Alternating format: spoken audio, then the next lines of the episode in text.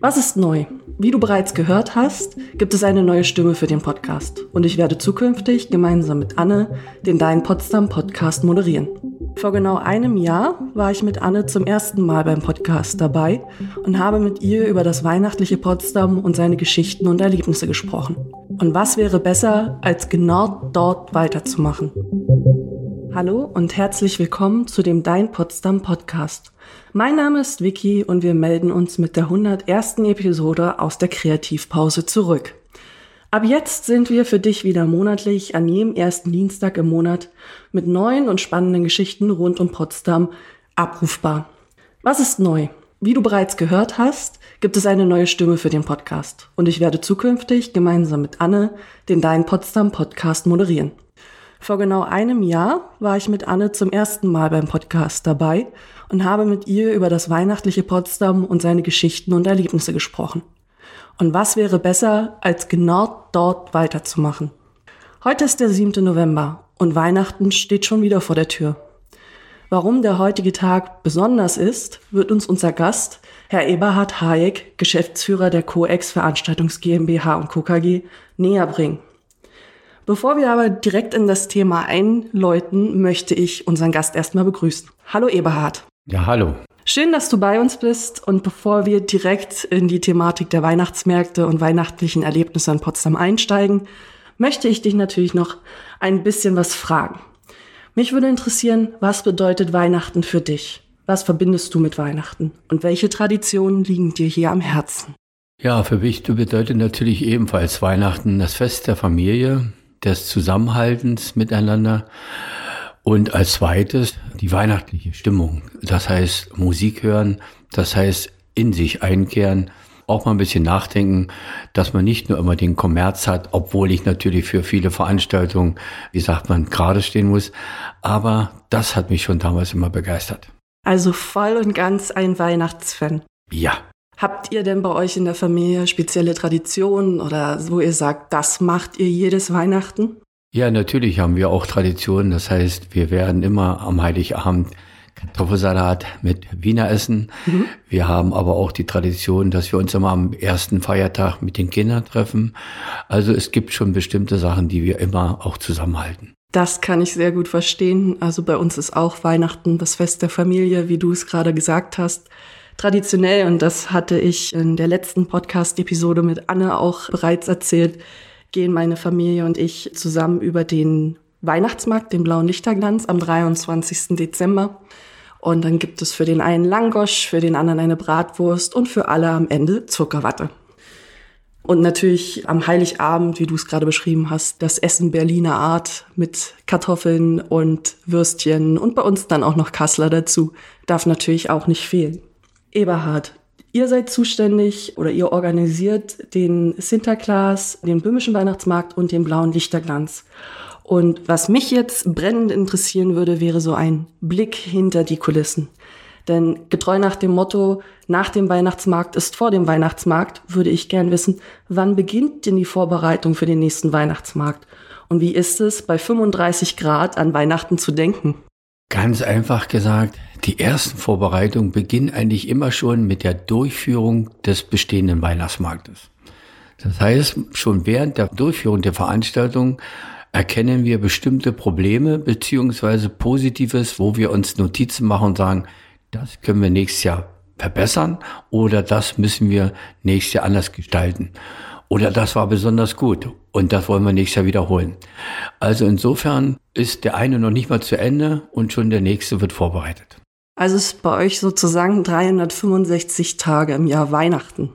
Richtig. Das stelle ich mir auch interessant vor. Ja, beides. Es ist interessant, dass man auch wirklich sich die Mühe macht, auch auszuwerten, was man organisiert hat, was ist gut anbekommen. Man unterhält sich natürlich auch im Laufe der Durchführung solcher Veranstaltungen auch mit den Besuchern, aber auch mit den entsprechend anderen Verantwortlichen. Das heißt, zuständigen Ämtern, zuständigen Vereinen, die also bei der Gestaltung der Weihnachtsmärkte ja ein gewisses Mitspracherecht haben. Mhm. Also ich würde mich mal aus dem Fenster lehnen und würde sagen, nur der Weihnachtsmann hat einen ähnlichen Terminplan. Ja. Eberhard, ich habe es gerade schon angeteasert. Der 7. November, der heutige Tag, ist für euch ein besonderer Tag. Magst du uns erzählen, warum das so ist?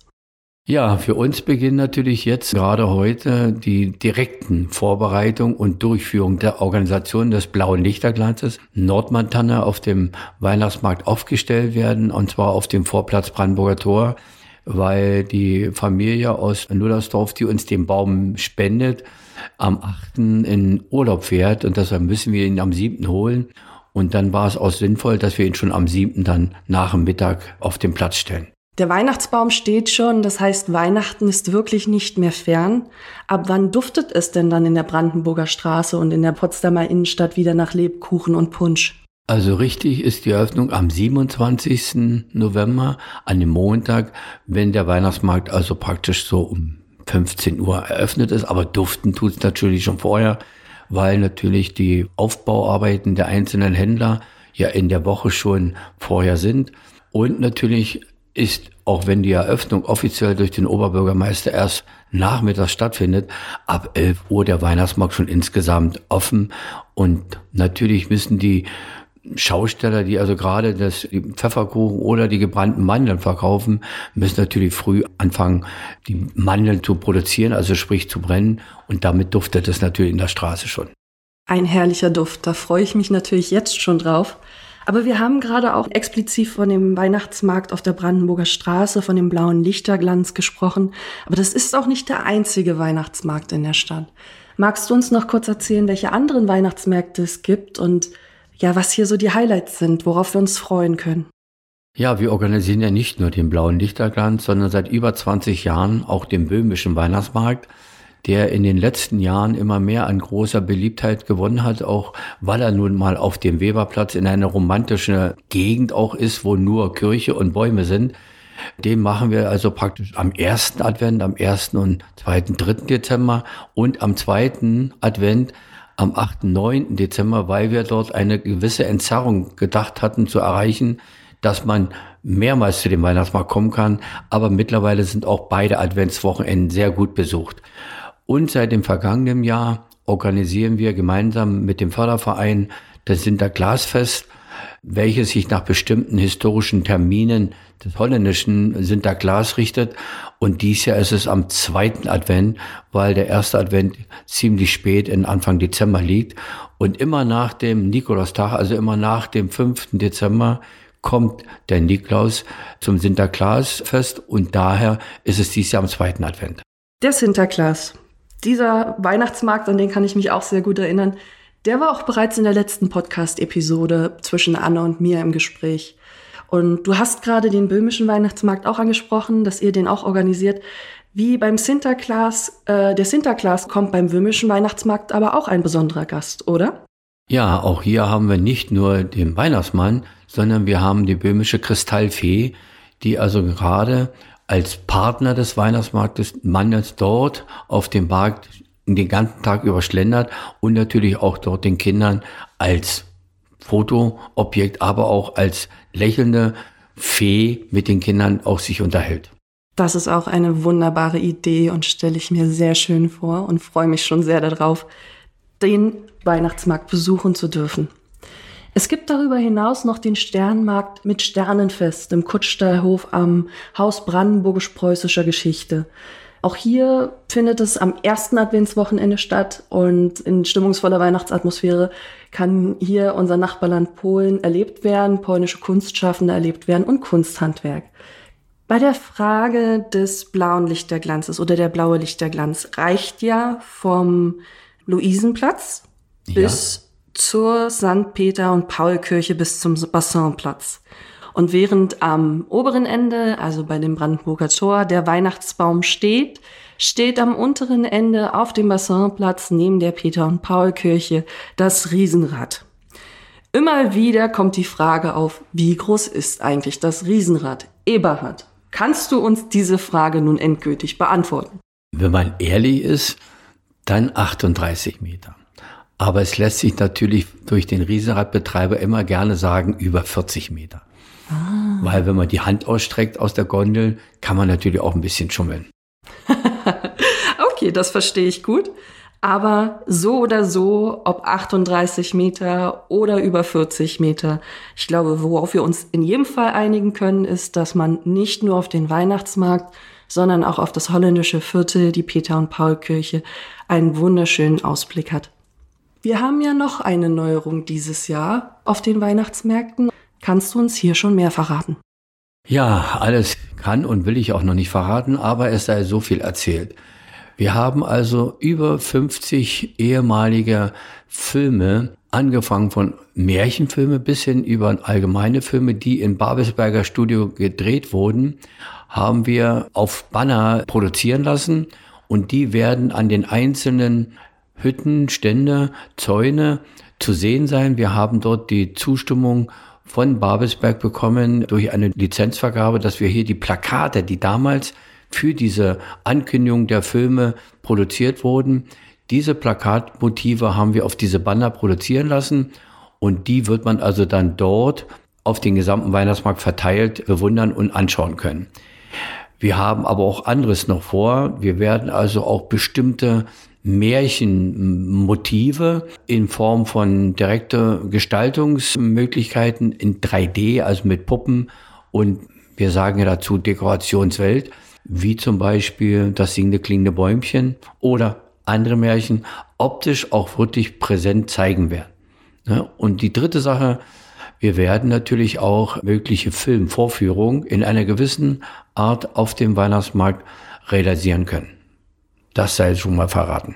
Das klingt alles sehr spannend und ich kann jetzt schon sagen, auch wenn ich mich so schon immer auf die Potsdamer Weihnachtszeit freue und auf die Weihnachtsmärkte und was die vielen Weihnachtsmärkte so alles Unterschiedliches zu bieten haben, gerade das Thema weihnachtliche Filmzeit ist für mich und meine Familie ja ein heiß geliebtes Thema. Die alten Märchen, so wie das singende, klingende Bäumchen, von dem du gerade erzählt hast, gehörten immer zur Vorweihnachtszeit bei uns dazu. Also von daher bin ich sehr, sehr gespannt und freue mich schon darauf zu erleben, was da alles dazu kommt. Und natürlich den blauen Lichterglanz, der bis zum 29.12. geöffnet hat.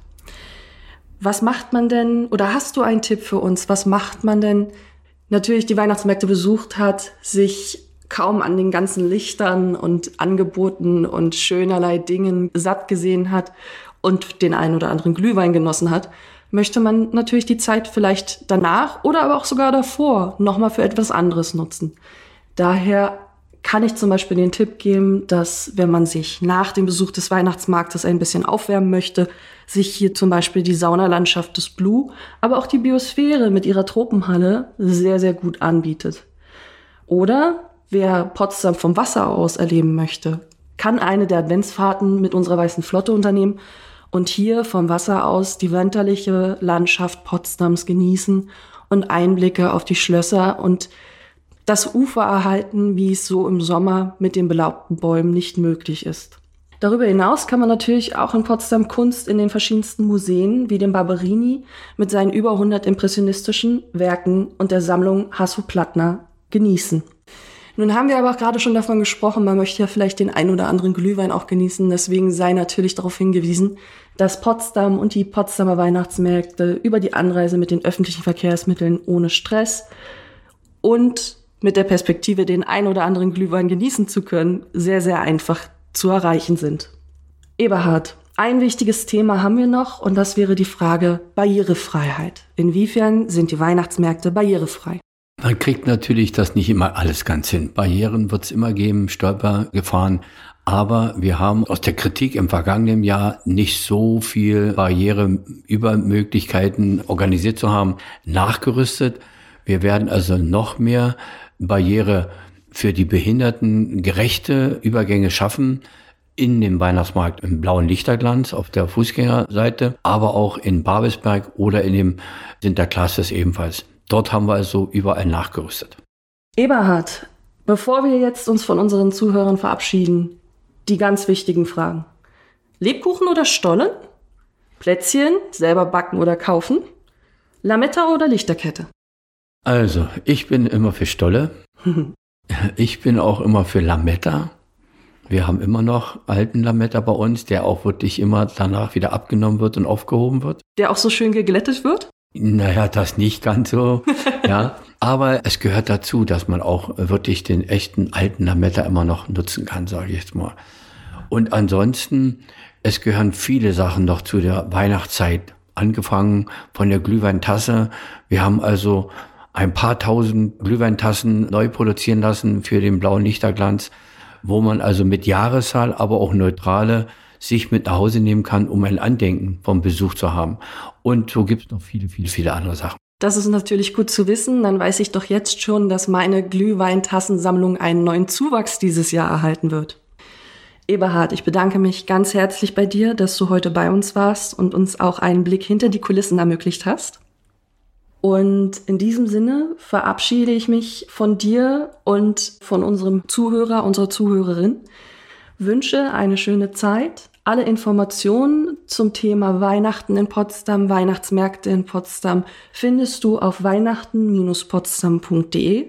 Ansonsten verabschieden wir uns und freuen uns, dich wieder zu hören in der nächsten Dein Potsdam Podcast Episode.